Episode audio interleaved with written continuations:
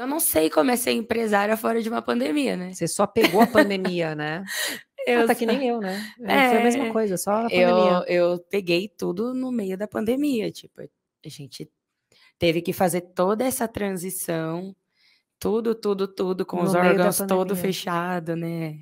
Tipo, os órgãos que cuidam dessas coisas aí, todo fechado. Então, foi, foi uma coisa bem trabalhosa, né?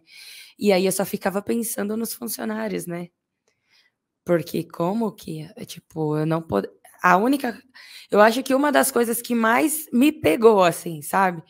É porque a empresa tinha um fundo de caixa lá que eu sabia que ia dar para manter ali o mínimo possível, né? Porque estava tudo fechado, não estava tendo gasto, né? E aí eu ficava pensando nos funcionários. O que, que eu ia fazer com aquelas pessoas? Porque elas dependiam daquele. do que elas recebiam ali daquela empresa, né? E aí eu fiquei quase louca. Tipo, quase enlouqueci mesmo. Ficou mal mesmo. Mal, mal, malzona. Crises e crises de ansiedade. E aí, graças à minha psicóloga, ela me ajudou a, a, a, me, a manter o meu emocional estável, né? Para eu poder lidar com tudo isso.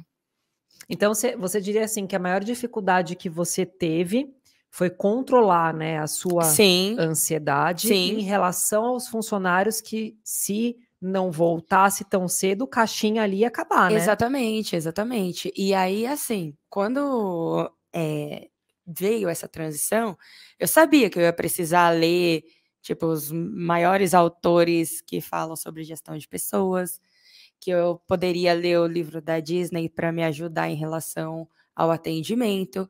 Só que ninguém me falou que eu precisava desenvolver inteligência emocional. E eu acho que esse é um dos pilares, assim, que um empresário precisa ter. Eu acho que o Souza pode falar melhor que eu sobre isso.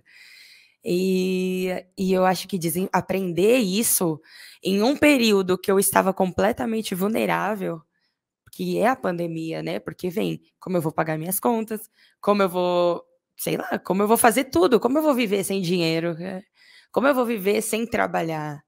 E eu estava privada ali de uma das coisas que eu mais amo fazer, que era dar aula, né?